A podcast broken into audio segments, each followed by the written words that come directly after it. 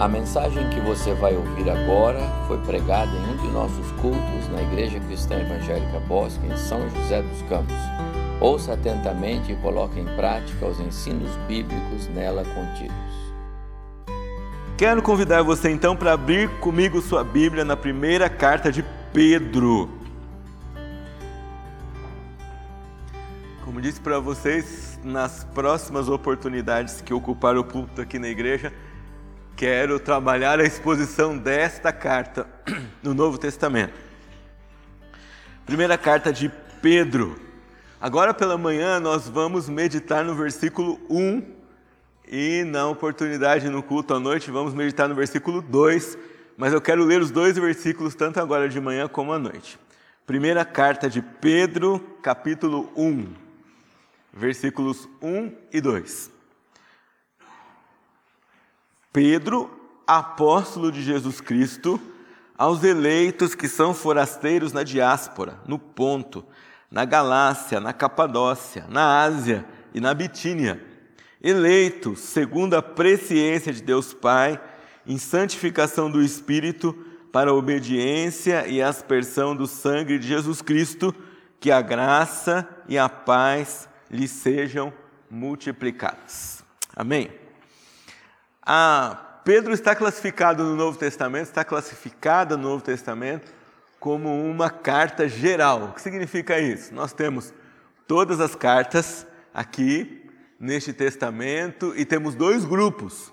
As cartas chamadas paulinas, que são atribuídas, escritas pelo apóstolo Paulo, e as cartas chamadas gerais. Nesse grupo, então, nós temos Hebreus, que ninguém sabe quem escreveu, a gente tem Tiago, Pedro, João e Judas. Formam esse corpo epistolar não paulino, com toda a sua característica é, peculiar. Embora Pedro seja uma carta breve, a primeira carta de Pedro e a segunda carta de Pedro sejam cartas mais breves, essa brevidade não, não dispensa nem a sua utilidade, nem a sua relevância, nem a sua profundidade teológica, e nós vamos perceber isso enquanto caminhamos por ela. Lutero dizia que 1 Pedro é uma das cartas mais nobres do Novo Testamento, porque combina riqueza de pensamento, de dignidade, de fervor, de humildade e de amor. E de fato, se você em casa devocionalmente ler todos os capítulos de Pedro, de 1 Pedro, você vai ver um pastor que está ocupado em exortar o seu rebanho a que persevere nessas qualidades, tanto na riqueza do pensamento, quanto da dignidade como cristão, não da dignidade pessoal nem humana, mas numa dignidade superior que é de cristão, tanto no fervor como na humildade como no amor. O tema da carta é como se deve viver como cristão neste mundo e, particularmente, num contexto de perseguição. Vamos lembrar que Pedro vive no Império Romano e vive na época de um dos imperadores mais requintados no que diz respeito à crueldade, que é Nero. Né? Se você tiver tempo, você pode procurar no YouTube um filme bem antigo chamado Covades, tá?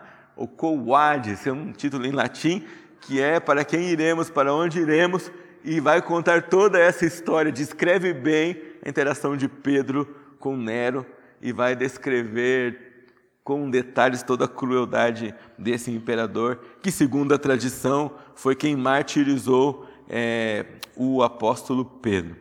E nessa carta, de maneira prática, direta, Pedro trata também de teologia própria, de teologia da Trindade, de eclesiologia, de vida cristã e também de escatologia. Como eu disse, eu quero pensar com vocês aqui no primeiro versículo, e por ser uma saudação, e as cartas elas tinham a saudação logo no início, porque vocês devem lembrar que elas eram, elas eram rolos, não é? Então não é como um livro hoje ou como um pedaço de papel que você rapidamente vê quem escreveu. Se o remetente assinasse só no final, tinha que desenrolar todo o rolo e não era uma tarefa muito fácil. Né? Para a gente ter uma ideia, um rolo do livro de Levítico tinha 22 metros de comprimento. e não era nem tão leve, nem tão fácil de manusear. Então, logo de cara, os escritores do Antigo Testamento eles diziam: ó, quem está escrevendo aqui é Paulo, quem está escrevendo aqui é Pedro, porque essa, logo no começo, já podia ser lido. E essas cartas eram escritas, embora a igrejas locais, depois que ela era lida e estudada na igreja local, ela era transferida para outras igrejas também naquela região. E eram lidas em público. Os irmãos lembram bem? Paulo aconselha Timóteo assim na sua carta: aplica-te à leitura. E quando ele está dizendo aplica-te à leitura das Escrituras, ele está dizendo aplica-te à leitura em voz alta no culto. E, e é uma razão muito simples, porque nos, nos originais, essas cartas eram escritas em grego, em letras maiúsculas e sem separação de palavras ou frases. Você pode imaginar você pega um texto todo em letra maiúscula, com tudo escrito junto, não tinha ponto, não tinha vírgula, não tinha acento. Então a única maneira de se ler melhor, ninguém conseguia ler silenciosamente, era ler em voz alta, porque à medida que ia se lendo, as palavras iam sendo reconhecidas e a mensagem daquela carta ia sendo degustada. Por ser o primeiro versículo apenas uma identificação do autor, nós às vezes passamos por ele desapercebidamente ou rapidamente. Mas se nós pararmos e formos saborear cada palavra desse cabeçalho, nós vamos ver que ele tem muito mais a nos ensinar do que uma simples identificação. E eu queria que você começasse comigo prestando atenção nas primeiras palavras desse, dessa carta. Pedro, apóstolo de Cristo, de Jesus Cristo, apóstolo de Cristo Jesus. E se nós pararmos para perguntar quem foi Pedro, será que ele sempre foi apóstolo? Será que ele sempre foi esse pastor constante, confiável, amoroso, que escreve uma carta é, para suas ovelhas? E a resposta é não. Na verdade, quem conhecia a história de Pedro quando recebe uma carta dele e lê Pedro, apóstolo de Jesus Cristo, vai dar uma respirada fundo vai dizer: Uau! o que Jesus fez com esse homem. Quem era ele, quem ele se tornou. Lá no Evangelho de João, nós encontramos o seguinte texto, João capítulo 1, versículo 35. No dia seguinte, estava João outra vez na companhia de dois de seus discípulos. Esse João, João o Batista. E vendo Jesus passar, disse: Eis o Cordeiro de Deus. Os dois discípulos, ouvindo dizer isto, seguiram a Jesus. E Jesus, voltando-se e vendo que o seguiam, disse-lhes: Que buscais? E disseram: Rabi, que quer dizer mestre, meu mestre, onde assistes? E respondeu-lhes: Vinde e vede. Foram, pois, e viram onde Jesus estava morando, e ficaram com ele aquele dia, sendo mais ou menos a hora décima. Era André, o irmão de Simão Pedro, um dos dois que tinha ouvido o testemunho de João e seguido a Jesus. Ele achou primeiro o seu próprio irmão, Simão, a quem disse: Achamos o Messias, que quer dizer Cristo, e o levou a Jesus. Olhando Jesus para ele, disse: Tu és Simão, o filho de João, e tu serás chamado Kefas, que quer dizer Pedro. Nós temos aqui o começo da mudança de identidade desse homem.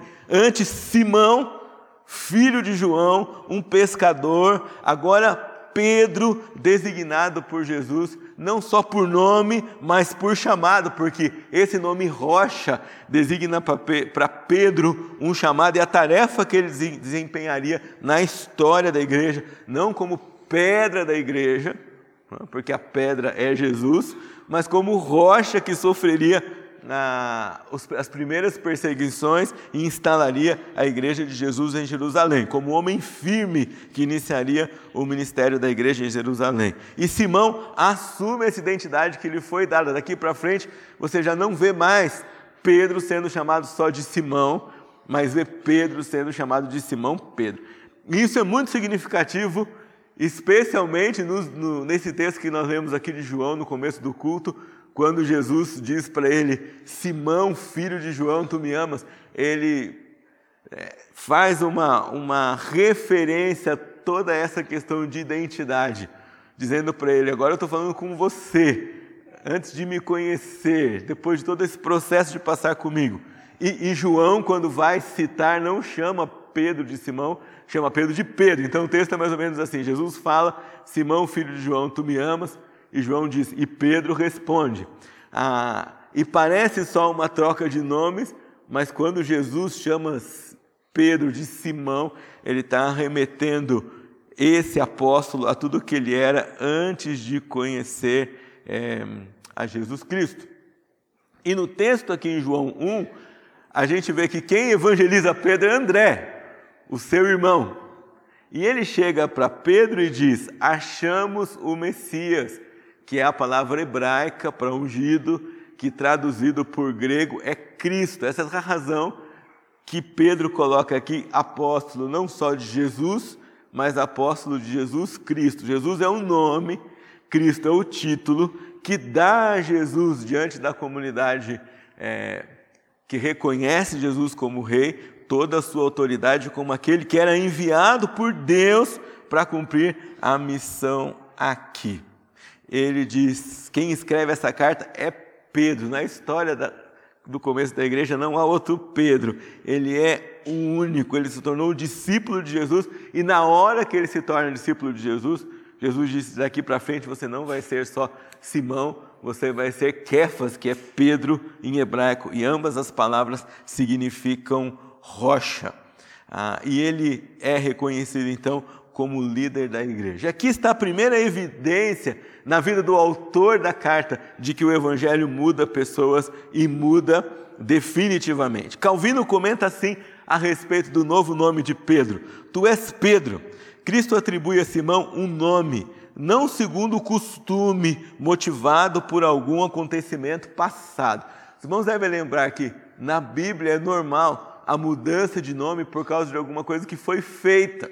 Então, Gideão, por exemplo, em Juízes, ele é eleito o líder de Israel, é colocado por Deus como líder de Israel, e ele vai e acaba com a idolatria, destrói todos os altares construídos a Baal. E aí muda o nome dele para Yerubaal, que é aquele que briga, que contende, que é contra Baal, e a partir desse desse momento ele passa a ser chamado por esse nome por causa de um fato passado. Não é o que acontece aqui é, com Pedro. Tá? Antes de tudo, ele diz: Tu és Simão, filho de João.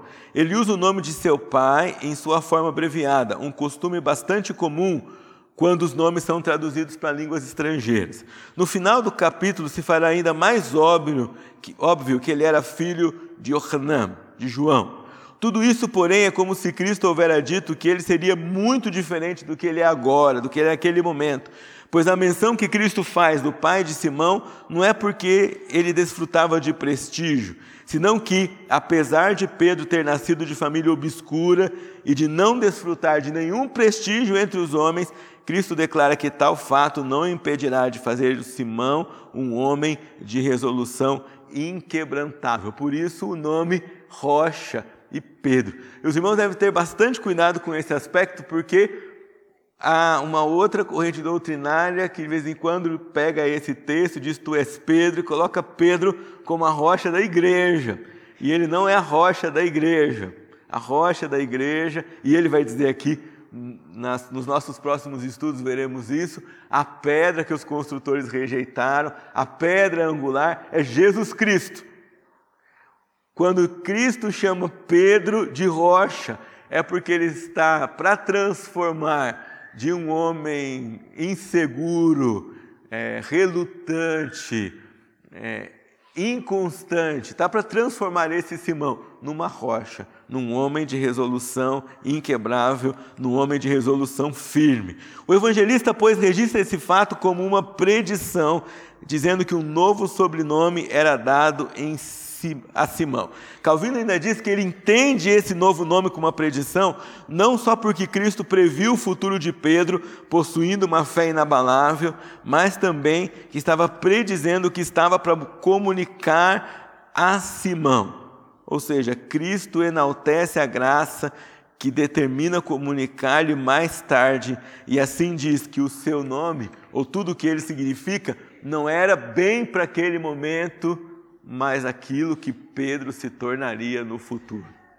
E se você ler desavisadamente, você não presta atenção nisso, mas Pedro, o apóstolo de Jesus Cristo aqui, é o mesmo Pedro que foge quando Jesus é preso, que corta a orelha do sumo sacerdote numa reação impensada, que diz para Jesus: Eu não vou negar o Senhor, mas nega Jesus três vezes, e que ao mesmo tempo diz: Senhor, tu és o Cristo, filho de Deus vivo, mas segundos depois, minutos depois, diz: Senhor, o Senhor não pode morrer, o Senhor não precisa morrer. E Jesus diz para Pedro, no mesmo texto, quando ele diz: Tu és o Cristo, filho de Deus vivo, olha, Pedro, você não foi você que disse isso, mas foi Deus que revelou. E logo depois, ah, quando Pedro diz o Senhor não precisa morrer, Jesus diz para ele: arreda de Satanás. O texto mostra para nós um homem bastante inconstante. Mas agora, aqui, Pedro, apóstolo de Jesus Cristo, rocha enviado de Jesus Cristo, homem firme, de fé inabalável, enviado de Jesus Cristo. Quando encontramos a Cristo, ele não muda só a nossa condição de vida, ele muda também a nossa identidade. E essa mudança não mira só o futuro. A nossa salvação, a transformação que Jesus faz em nós, não transforma só a nossa perspectiva de futuro. Ela põe os nossos olhos nos céus, nós olhamos para uma glória futura e nós vamos ver isso melhor depois no, no primeiro capítulo, mas ela muda também o nosso presente. Ela muda o que somos agora, ela precisa mudar o que nós somos agora. E se você pensar bem, ela muda também o nosso passado. Como assim ela muda o nosso passado?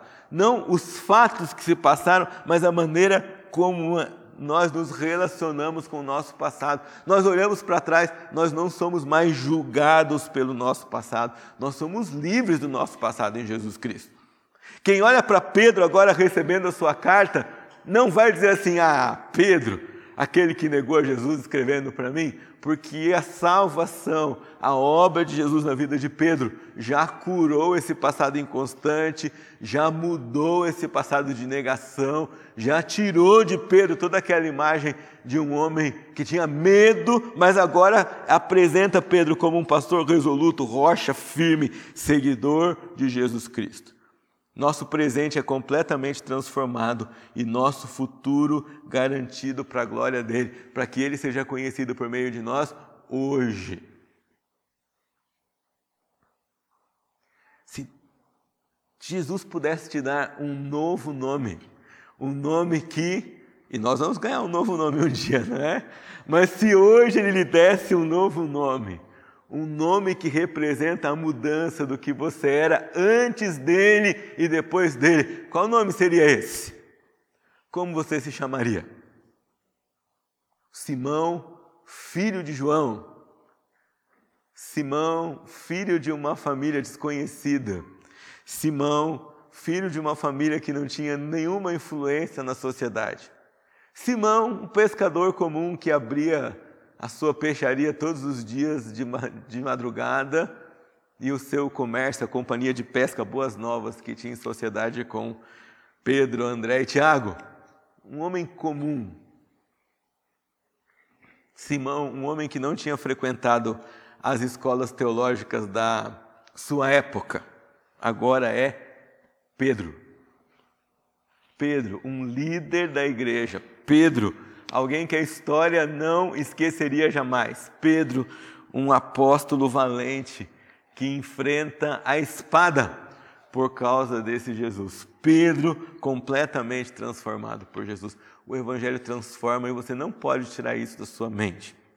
Essa leitura simples aqui de quem era Pedro antes e quem era Pedro agora deve incentivar você a cada dia ler o Evangelho, falar do Evangelho, pregar o Evangelho para você, lembrar dessas verdades. Eu não posso ser o mesmo.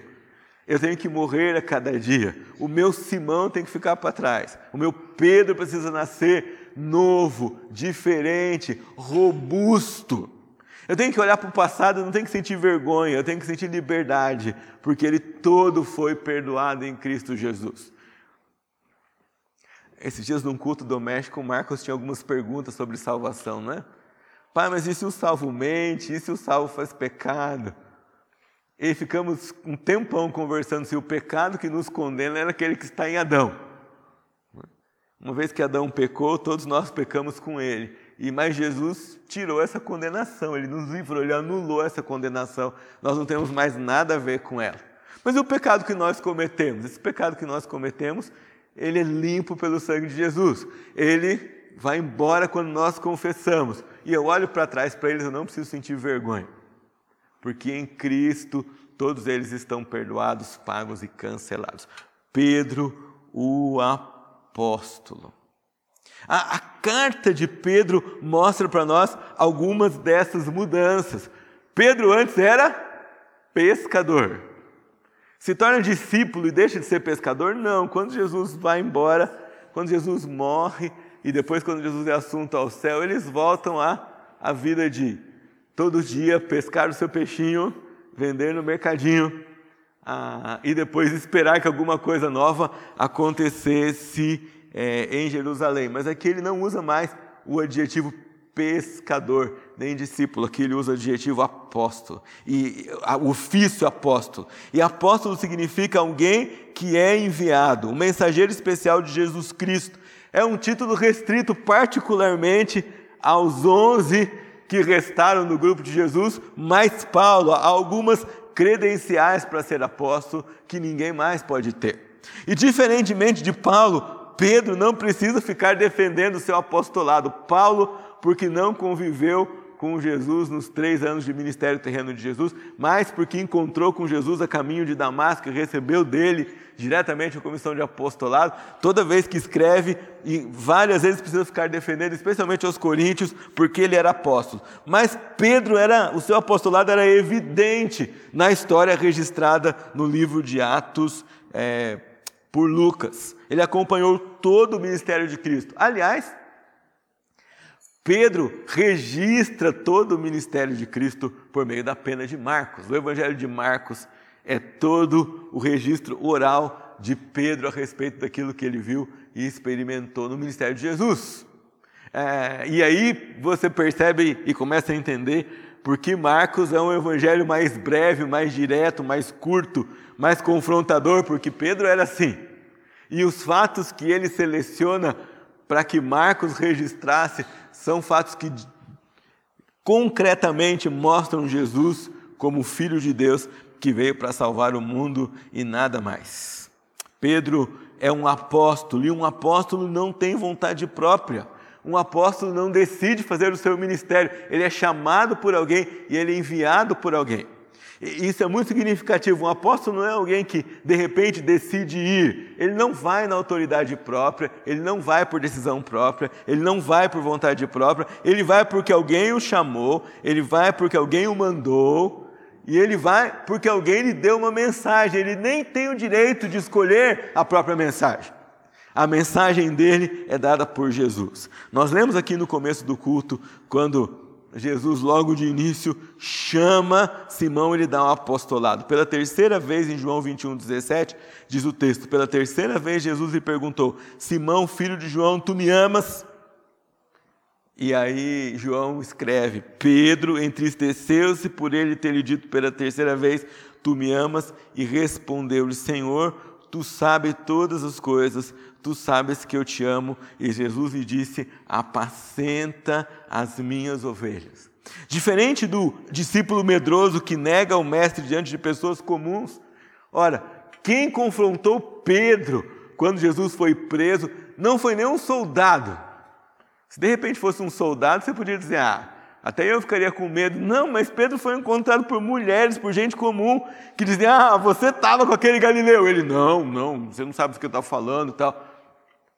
Aquele medroso de gente que não podia fazer nada por ele, agora é um apóstolo com a mensagem de Jesus que anuncia sem medo de quem quer que seja, em público, e documenta essas coisas no Evangelho de Marcos.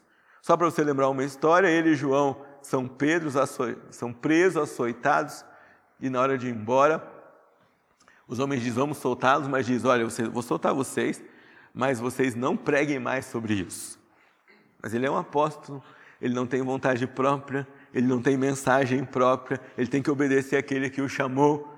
E qual é a resposta dele? Nós não podemos deixar de falar das coisas que vimos e ouvimos. Você quer me açoitar? Açoite. Você quer me prender? Prenda. Você quer me soltar? Solte-me, mas eu não obedeço a vocês, eu obedeço aquele que me enviou, eu obedeço aquele que me comissionou, eu falo aquilo que ele me mandou para fazer. Se você tem dúvidas que ele entendeu isso, você vai ver 1 Pedro 5. Você tem dúvida que ele entendeu a comissão de pastorear as ovelhas de Deus? Olha o que ele diz: aos presbíteros, aos pastores que há entre vocês, eu, presbítero como eles, testemunha dos sofrimentos de Cristo e ainda coparticipante da glória que há de ser revelada, peço que pastoreiem o rebanho de Deus que há entre vocês, não por obrigação, mas espontaneamente como Deus quer, não por ganância, mas de boa vontade, não como dominadores do que lhes foram confiados, mas sendo exemplos para o rebanho, e quando o Supremo Pastor se manifestar, vocês receberão a coroa da glória que nunca perde o seu brilho. Pedro não foi transformado? Veja as palavras de Pedro lá atrás, olha as palavras de Pedro aqui agora, você vai ver que ele entendeu. Você também é chamado por Jesus. Jesus não nos tira do pecado para nos deixar num estado de glória, isolado de todos e de tudo. Não, nós somos chamados para afirmar o Evangelho de nosso Senhor Jesus para pregar o Evangelho de Jesus, não o negando em nenhuma situação. Nós não temos uma mensagem própria, nós não temos um Evangelho próprio. Aliás, Paulo diz que até se um anjo aparecer com alguma mensagem diferente no Evangelho, nós não deveríamos acreditar. Ele seria e alguém que torça o Evangelho de Jesus deve ser considerado maldito. Toda vez que um homem expõe a própria mensagem e não o Evangelho de Jesus, ele acaba não abençoando ninguém, acaba criando uma dissensão, acaba criando confusão, acaba impedindo pessoas de ouvirem o Evangelho de Jesus.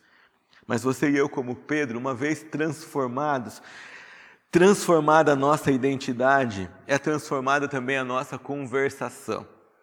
E meus irmãos, deveria estar presente nas nossas conversas, nas nossas mensagens, nas nossas reuniões familiares, nos nossos bate-papos pós-culto e antes do culto, o Evangelho do Senhor Jesus. O Evangelho de Jesus não é só para não crentes, o Evangelho de Jesus não é só para aqueles que não conhecem a Jesus, é para nós. Nós devemos lembrar dele, nós devemos falar dele, nós devemos anunciá-lo, nós devemos lembrar uns aos outros esse evangelho todos os dias e em todo momento que nós tivermos oportunidade, porque ele nos lembra quem éramos, quem somos. Ele nos dá liberdade em relação a tudo o que passou, nos dá esperança no presente quando nós olhamos para o futuro. Esse versículo mostra também Pedro, um homem de convicções diferentes, não em relação a si mesmo, mas em relação a pessoas. Pedro, apóstolo de Jesus Cristo, aos eleitos que são forasteiros da diáspora no ponto na Ásia na Bitínia e na Capadócia. Em Atos nós vemos um Pedro muito diferente. Lá no, no capítulo 10, Pedro tem grande luta para aceitar o evangelho fora dos arraiais do povo judeu. Deus precisa falar com Pedro por meio de uma visão, Deus dá a ele uma visão, para que ele aceite os mensageiros que vinham de um jeitinho e para que ele vá pregar até lá, porque até aquele momento Pedro e seus compatriotas achavam que a igreja era um negócio para os judeus. Tanto que eles aceitam a Cristo, recebem a Cristo, vivem com Cristo, vivem como igreja, mas continuam frequentando o templo judaico, como todo bom judeu fazia naquele tempo. Se você ler Atos 10 com atenção, quando é, Pedro chega da casa de Cornélio, ele é questionado por alguns irmãos judeus que vão dizer para ele: Uai, o evangelho é também para fora dos arraiais de Israel, e ele vai dar testemunho por isso. Mas ele tem que convencer esses irmãos, ele tem que se explicar para esses irmãos que ele não tinha feito nada errado quando levava o evangelho fora dos arraiais de Israel. Aqui nós temos um homem diferente também quanto às suas convicções em relação ao seu ministério e aos outros. Ele mostra a sua sensibilidade para com os eleitos de Deus que estão espalhados em toda a província da Ásia, que já não mais tinha nada a ver com Israel. Pedro reconhece que Deus elege o seu povo de toda nacionalidade, quando Ele quer, onde Ele quer, da maneira que Ele quer. E, é, e essa ideia e essa verdade é que deve mover o nosso coração missionário. Se Deus elege os seus em toda raça, povo, tribo, língua e nação, significa que o Evangelho deve ser pregado por todo esse povo espalhado no mundo inteiro, porque Deus tem os seus em cada cantão desse mundo. Uma das experiências mais marcantes na nossa viagem agora a Guiné-Bissau foi, depois de terminar um sermão, o pastor foi lá na frente da igreja e começou a falar um monte em crioulo, um monte de coisa. Eu falei, puxa, será que ele está pregando de novo? Não é? E eu não entendia nada direito, eu entendi uma coisa ou outra. Falei, será que ele vai estar tá consertando, né? O que ele está fazendo com o sermão outra vez? E quando ele terminou de falar, um moço veio na frente. E aí ele, no meio do culto, parou, olhou para mim e começou a falar comigo em português e disse assim: Olha, enquanto você pregava, esse moço mandou um WhatsApp para mim e disse: Por favor, eu quero receber hoje Jesus como Salvador. E quando você terminou o sermão, não fez apelo, ele falou assim: Pastor, eu disse que eu quero receber Jesus no culto, eu não quero ir embora do culto sem receber Jesus como Salvador. Aqueles a quem, quem Deus alcança estão espalhados por todo lugar, na igreja e fora da igreja, e eles vão chegar a Jesus quando o Evangelho é anunciado. Não é obra nossa, é obra daquele que conhece, sabe e busca os seus onde quer que eles estiverem. Paulo, Pedro mostra para nós que ele entendeu muito bem no versículo 9 do capítulo 2 que os irmãos conhecem de cor. Quando ele, ele cita essas, essas, essas localidades, Diáspora, Ponto, Galácia, Capadócia, Ásia, Bitínia, a, a gente já percebe que ele está lidando não só com comunidades judaicas, mas também com comunidades gentias espalhadas por esse lugar. Mas lá no capítulo 2, 9 e 10, ele diz: vocês sabem de cor esse texto. Vós, porém, sois raça eleita, sacerdócio real, nação santa, povo de propriedade exclusiva de Deus, a fim de proclamar as virtudes daquele que vos chamou das trevas para a sua maravilhosa luz. Tudo bem até aí, mas o que continua no versículo 10, vós sim que antes não erais povo. Ele não ia falar isso para os judeus do povo de Israel. Se vós sim antes não erais povo, ele se dirige a uma comunidade fora do povo judaico. Mas agora sois povo de Deus, vocês que não tinham alcançado misericórdia, mas agora alcançam misericórdia. O, o fato e a doutrina da eleição de que é Deus quem salva deve nos dar impulso missionário. É, é, tarefa de Deus salvar, não é nossa, mas é nossa tarefa levar o Evangelho onde quer que o Senhor nos colocar para fazer isso. E nós devemos mudar essa convicção no nosso coração. O fato de que o Senhor tem na mão dele, depende dele a salvação, não nos tira nenhuma responsabilidade de anunciar o Evangelho, pelo contrário, deve dar a nós impulso missionário e evangelístico de sair por aí anunciando o Evangelho do Senhor Jesus, para que as pessoas ouçam e testemunhem publicamente da sua fé. Você é um crente evangelista? Veja só, não é tarefa de evangelizar só dos evangelistas.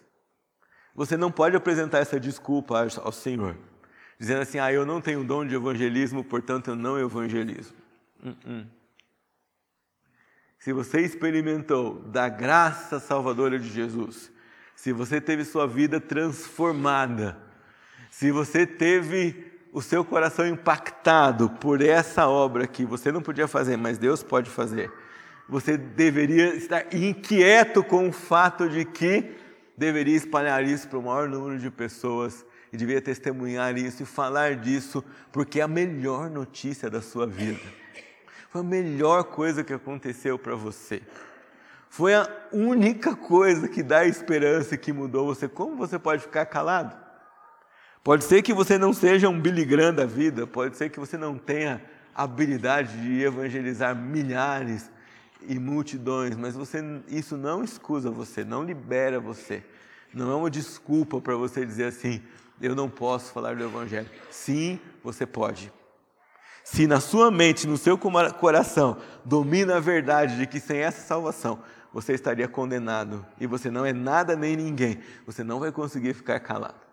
É que conforme a gente se acomoda, as coisas vão ficando tranquilas, a gente vai desfrutando dos benefícios de ser salvo por Jesus, alguma, alguma ferrugem vai tomando conta do nosso ímpeto evangelístico, né? Nós vamos ficando só meio que satisfeitos com a comida que nós comemos e vamos esquecendo que há um mundo esfomeado em volta de nós e que quem Deus escolheu para dar essa comida a esse mundo esfomeado somos nós. Pedro diz mais aqui na frente que os anjos têm muita curiosidade em se envolver na pregação do Evangelho. A palavra que ele usa aqui, eles anelam conhecer mais o Evangelho. E não que eles não conheçam a teoria, mas a palavra grega significa, de alguma forma, que eles queriam estar junto aqui conosco para pregar o Evangelho, de tão exultante que isso é na sua, na sua mente, é como ser angelical diante de Deus. Mas foi reservada a você e a mim essa preciosidade. E nós não devemos nos conformar com a ferrugem que às vezes toma conta do nosso coração e nos faz calar a respeito do Evangelho de Jesus. Por último, não menos importante, há uma palavra muito preciosa nesse texto: forasteiros. Há uma outra expressão que é, é peregrinos. E quando Pedro usa essa palavra aqui, ele se refere, quando ele usa eleitos, ele se refere ao passado, obra que Deus fez na nossa vida. Quando ele usa peregrinos, ele chama atenção para o futuro como forma de consolo sobre o presente, ah, porque esses irmãos que recebem essa carta de Pedro são irmãos que estão sob intenso sofrimento de perseguição. A princípio pode parecer aqui uma menção do povo judeu, mas não só porque o povo judeu, desde a perseguição após a morte de Estevão, já vivia em diáspora. Mas aqui Pedro chama a atenção da igreja gentia e judia para sua condição de peregrino. E você e eu não podemos nos esquecer disso. Quando nós esquecemos que nós somos forasteiros e peregrinos aqui, nós ficamos muito contentes com as coisas dessa vida. Vocês sabem que algumas cenas não saem da nossa mente, né? Que acontecem na nossa infância. E quando eu estava lendo esse texto, eu me lembrei de uma missionária, Doroteia, roquinha missionária, sabe? Ela cantava lá na minha igreja quando eu era criança, mas ela era bem roquinha com um violãozinho, né?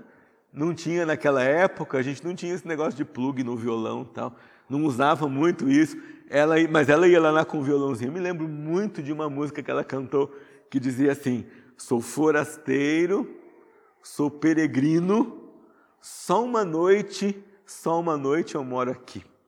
Eu sou peregrino a caminho do céu, lá ninguém chora, lá não há dor, não há saudade, existe amor. Sou forasteiro, sou peregrino, só uma noite, só uma noite eu moro aqui.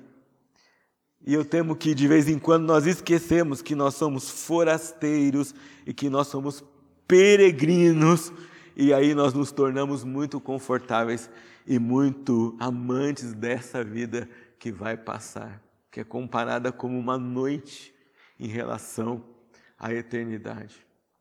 Que um dia é comparado com mil anos em relação à eternidade. Eles se tornaram filhos de Deus e nós também, e recebemos uma nova pátria. Ser forasteiro ao mesmo tempo é um propósito difícil, mas glorioso. Porque ser forasteiro significa que não há nada que aconteça comigo nessa vida que deve tirar de mim a alegria de chegar um dia no céu, de ser salvo pelo Senhor Jesus. A existência como estrangeiro é totalmente confirmada por Pedro aqui, porque ele está dizendo: aquele que é eleito também estrangeiro, também forasteiro. ele foi chamado por Deus para fora do mundo e escolhido para ser propriedade exclusiva dele. Dessa forma, ele se torna automaticamente, você e eu nos tornamos automaticamente um corpo estranho nesse mundo, um estrangeiro nesse mundo, independente da nação que nós habitarmos. Aliás, a palavra que vem antes, eleito no grego, ela é formada de duas palavras, eclectos, a palavrinha ek, que é para fora, e a palavrinha kletos, que é chamado. Então, quando você ouvir a palavra eleito, o que está na raiz dessa palavra são aqueles que estão chamados para fora. Chamados para fora do mundo, ou seja, já não são mais daqui, já não pertencem mais aqui, são naturalmente, por natureza, estrangeiros. Mas continuam aqui. E aí você entende o que Jesus fala na sua oração sacerdotal em João 17. Por natureza e por definição, nós não pertencemos a este mundo. Logo, nossa vida aqui não será confortável.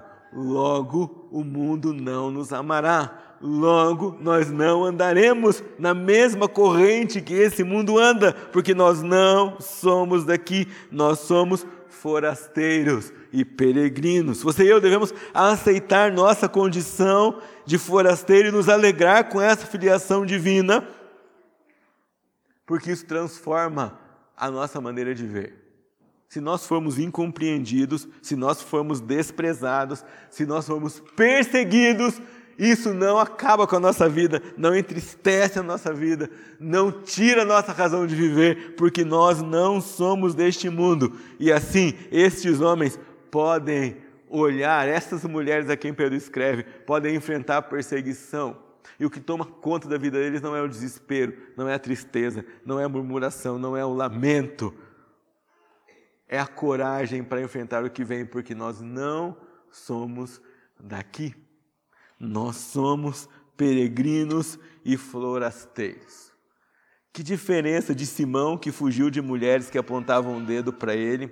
Que diferença do Simão que puxou a espada para Malco, tentando fazer justiça própria como se fosse um cidadão desta terra? Que diferença daquele discípulo que foi chamado de Jesus para orar e dormiu enquanto deveria orar? Agora ele escreve: vocês são forasteiros e vocês precisam entender isso para aguentar o fogo ardente de perseguição que há entre vós no capítulo 4. E vocês precisam entender isso para vigiar e orar, porque o diabo ruge como leão em derredor, procurando ocasião para nos tragar. Agora Pedro, o apóstolo, diz: vocês são peregrinos e não têm que se preocupar com essas coisas, porque elas são passageiras. Enfrentem, é natural. Se o mundo é muito amigo da igreja, se o mundo é muito amigo do crente, tem alguma coisa errada. Se a sociedade começar a concordar com tudo que nós pregamos e cremos e demonstramos convicção, um de nós dois está errando o alvo, porque nós não somos daqui. Se você começa a se conformar muito com as ideias mundanas, políticas, intelectuais que estão por aí, seja de qualquer lado for, e não confronta isso com o Evangelho de Jesus, alguma coisa não está certa, porque nós não somos daqui, nós não pensamos igual ao sistema deste mundo, nós não nos conformamos com os ideais deste mundo. Dentre as regiões que Pedro eh, cita aqui, queria chamar a sua atenção, ele fala da Bitínia. Vocês se lembram quando isso aparece na Bíblia outra vez? Paulo tentava ir a Bitínia, mas o Espírito de Jesus não permitiu. Sabe porque Deus é o grande superintendente do trabalho missionário. Ele fala, Paulo, você não vai. Ele não conta para Paulo, mas quem ia chegar na Bitínia era Pedro e não Paulo. Pedro chegaria lá com o evangelho. Pedro era esse irmão que ia evangelizar os irmãos forasteiros em outra parte do mundo. Pedro, apóstolo de Jesus Cristo, convicto do Evangelho, com os olhos nos céus, prontos para enfrentar as tribulações deste mundo, agora reconhece os eleitos de Deus, os forasteiros, os peregrinos, e os exorta a colocar os olhos na vida celeste para enfrentar a vida no presente. Eu queria perguntar a você, como a esperança da eternidade alimenta a sua fé? Como essa condição de peregrino alimenta o seu ímpeto evangelístico? Como a condição de peregrino alimenta a sua esperança? Como a condição de peregrino alimenta sua santidade em não se conformar com nenhuma proposta desse mundo e sim confrontar com o Evangelho, independente de como vão julgar vocês.